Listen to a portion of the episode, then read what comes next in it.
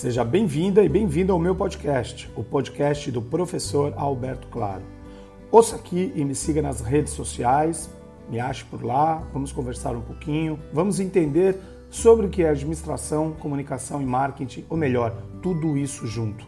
Vamos lá? Vamos juntos? Bora lá!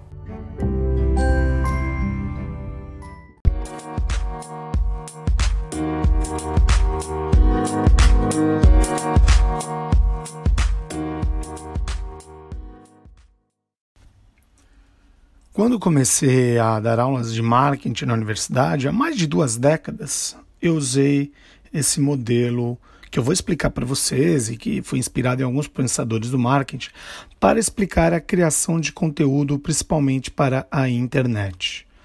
Lembro que conheci uh, e comecei a trabalhar com web em 1994. Esse modelo eu dou o nome de RIT, R-I-T-E. Lá no começo, Tá ok? Vamos a ele para vocês poderem entender? Bom, o que, que significa o HIT? R é relevante. Você não quer confundir as pessoas, não é mesmo? I de interessante. Você tem que fazer valer a pena o seu tempo e das pessoas. T é tudo. Tudo pode gerar uma oportunidade para você se relacionar, conversar, comercializar, o que for. E E para entreter. Torne-o animado para chamar a atenção e mantê-lo perto de você, ou seja, aquele conteúdo que você está criando. Nos primeiros dias, com uma web mais vazia, esse foi um bom começo. Se você fazer um bom trabalho, tinha a chance de se destacar e conquistar uma audiência, organicamente. Bom, por volta de 2014, percebi que essas regras não se aplicavam mais. Você pode criar conteúdo hit de forma consistente e ainda assim travar e não alcançar mais ninguém. A não ser que você pague, impulsione um anúncio, uma mensagem, um post para que isso aconteça. Afinal, esse é o ganha-pão das empresas de mídias sociais, vocês devem concordar comigo. Mas naquele tempo, você só precisava de algo mais.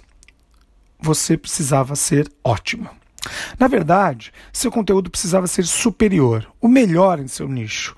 Se você não fosse o melhor nesta nova era de mídia infinita, você seria abandonado. Então, decidi acrescentar um S às minhas aulas, para o HITS, com S para designar algo superior. Mas agora, em 2021, em termos pandêmicos, isso também não parece ser suficiente. Mesmo produzindo um conteúdo, prestando um atendimento superior, isso não é suficiente em um mundo que parece lutar contra nós. Vocês também têm essa sensação? Você sente isso?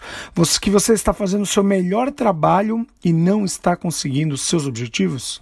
Então, isso nos leva a uma reflexão que é o que seria isso?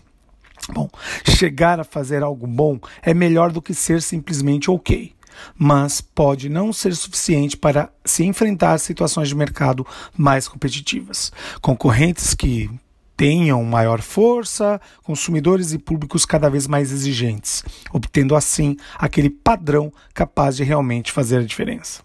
Alguns chamam isso de extrapolar, encantar ou eu digo ser excelente.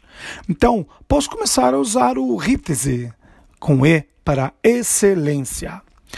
Pode ir lá no meu blog www.albertoclaro.pro.br e você vê um gráficozinho que eu fiz para explicar melhor essa parte. Bom, então na hora de definir uma estratégia de posicionamento, isso pode ser o diferencial entre sucesso acima dos padrões e simplesmente uma ação para atingir uma meta. As marcas líderes são aquelas que perseguem de modo sistemático o excelente, não se contentando em simplesmente fazer o dever da casa. A verdade é que o consumidor não deseja comprar algo mais ou menos, ele prioriza produtos e serviços que vão além. Daí, se você é apenas razoável, se satisfaça em vender com preços baixos e conviver com vendas e lucros medíocres.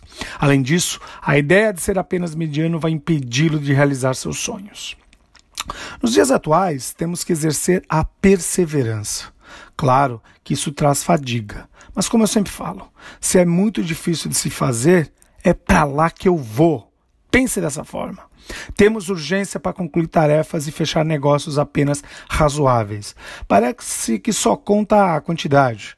Todos querem ser o maior, mesmo que não sejam os melhores. Mais seguidores, mais curtidas, mais, mais, mais.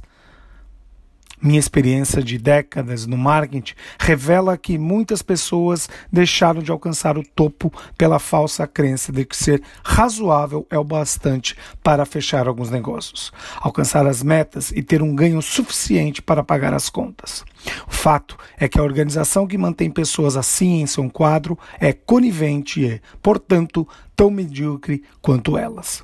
Lembre-se que pessoas bem-sucedidas não são razoáveis e sim excelentes no que se propuseram a fazer.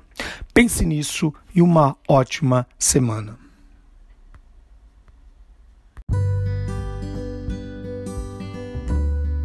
Espero que tenha aproveitado esse podcast de hoje.